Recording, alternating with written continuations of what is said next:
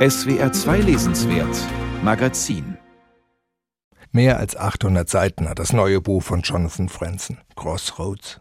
Und dabei geht es auf drei Viertel der Strecke nur um eine Familie und in deren Leben um einen einzigen Tag, den 23. Dezember 1971. Dieser erste Teil heißt Advent. Das zweite große Kapitel heißt dann Ostern, man ahnt, es wird christlich und es wird dramatisch. Anfangs steht Ross Hildebrand im Mittelpunkt.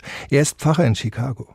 Seine Gemeinde unterhält eine sehr rege Jugendgruppe, die heißt Crossroads, benannt nach einem Blues-Song. Kreuzwege. Das kommt natürlich nicht von ungefähr.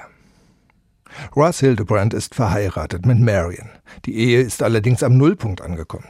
Ross steckt in der Midlife Crisis und gräbt Frances an, eine junge Witwe.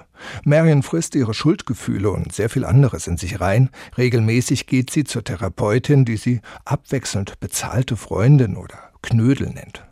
Und dann gibt es dann auch vier Kinder. Die sind an diesem Vorweihnachtstag ziemlich heftig unterwegs. Einer macht mitten beim Sex Schluss mit seiner Freundin und verpflichtet sich kurz darauf zum Vietnamkrieg.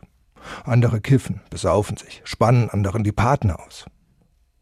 Viele der Ereignisse erfahren wir mehrmals aus verschiedenen Perspektiven. Als Leser wird man richtig durchgeschüttelt, so plausibel schildert Franzen die Motive seiner Figuren. Wer recht hat, kann man oft nicht entscheiden. Schon am Anfang lesen wir eine bewegende Szene, in der die schon erwähnte junge Witwe Frances mit einem schwarzen Kind ein Bild malen will.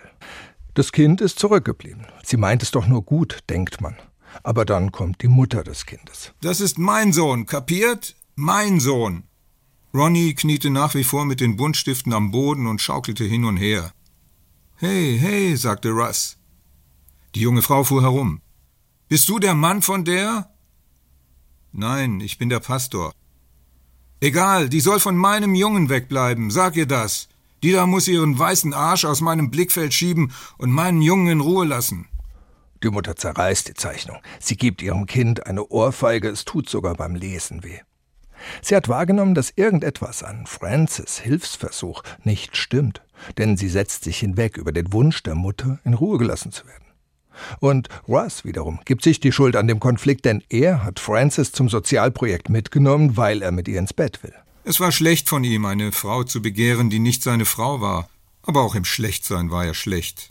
Was für eine schauderhaft passive Taktik es gewesen war, sie in den Keller mitzunehmen. Guter Wille trifft auf freien Willen. Der Konflikt zieht sich durch den Roman. Was ist ehrlich? Was ist nur egoistisch? Jedes Familienmitglied lernen wir also aus verschiedenen Perspektiven kennen. Man erfährt, wie beeinflusst sie alle sind durch die Taten und das Wesen der anderen. Den kantigen Zorn zum Beispiel hat Roas geerbt. Sein Vater war auch so. Man erfährt, sein Sohn Clem ist nicht anders, nur mit anderen Zielen. Die Gesellschaft, die Gene, die Familie, alle kneten an den Figuren herum. Es spricht schon sehr für Jonathan Fransons große Schreibkunst, dass er in Worte fassen kann, wie und wodurch jede seiner Figuren geprägt und gefangen ist. Das ist das große Thema. Wie frei sind wir, wenn wir gleichzeitig beliebt sein wollen, erfolgreich, respektvoll und aufmerksam und also irgendwas, was man gut nennen könnte. Fransons Crossroads beschreibt die frühen 70er aus dem Blickwinkel der Diskussionen der Gegenwart. Die MeToo-Debatte taucht auf, die Frage nach der Aneignung der Lebensweise der Ureinwohner, die Fragen von Gleichberechtigung und Queerness. Die Welt wandelt sich und natürlich kann in dieser Welt der 70er Jahre nur eine weiße Familie im Mittelpunkt stehen, denn es ist die weiße Mainstream-Kultur, deren Wandel der Autor beschreibt. Es gibt dazu passend noch ein Motiv, das sich durchzieht durch dieses erstaunliche Buch, und das sind die Rauschmittel. Fransons Figuren saufen, nehmen Drogen, Psychopharmaka. Jeder will weg von da, wo er ist. Aber das Jenseits ist weit weggerückt. Das Wort Bewusstseinserweiterung fällt dabei nicht. In diesem Buch gibt es keine andere utopische Welt, obwohl die Hippie-Kultur jener Jahre doch voll davon war. Jonathan Franzen lässt seinen Figuren nur einen einzigen Ausweg. Sie müssen im Hier und Jetzt ankommen. Sie müssen Nähe erlauben, müssen zueinander stehen. Das ist ein sehr christlicher Gedanke. Crossroads ist der erste Teil einer Trilogie, die den Ursprung der Mythologien behandeln wird. Das Buch ist voll von christlichen Anspielungen. Alle sieben Todsünden werden aufgefahren. Neid, Wollust, Trägheit, Völlerei, Hochmut, Stolz, Habgier. Es ist die Hölle auf Erden, die hier geschildert wird. Man bemerkt das beim Lesen kaum. Das hat nichts Aufgesetztes. Zuerst kommt immer das Erlebnis. Erst dann und nur wenn man will, das Nachdenken darüber. Ein riesiger Resonanzraum mit sehr langem Nachhall.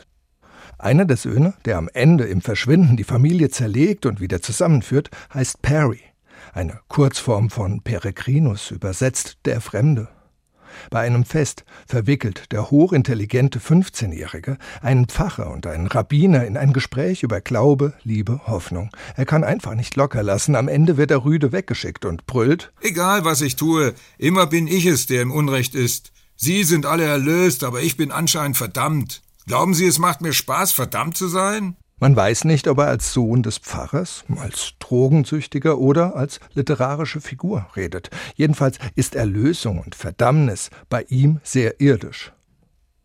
Das alles ist nicht dick aufgetragen. Franson traut sich an etwas heran, was wir spüren, aber nicht zu fassen bekommen, die Widersprüchlichkeit unseres Lebens.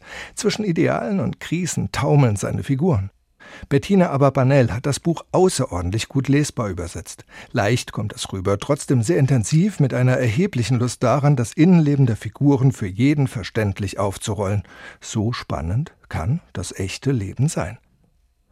Und als Coda vielleicht noch das. Dieses Buch gelangt ja nun sicher auf die Bestsellerliste. In der Nachbarschaft stehen dort Bücher von Juli C., Sven Regner und Eva Menasse. Alles Bücher, in denen die bürgerliche Gesellschaft ziemlich verunsichert geschildert wird. Jonathan Fransons Buch ist ein großes, bürgerliches Selbstbefragungs- und Selbstvergewisserungsepos. Man kann, man soll und wahrscheinlich wird man es auch nicht vor der letzten Seite aus der Hand legen.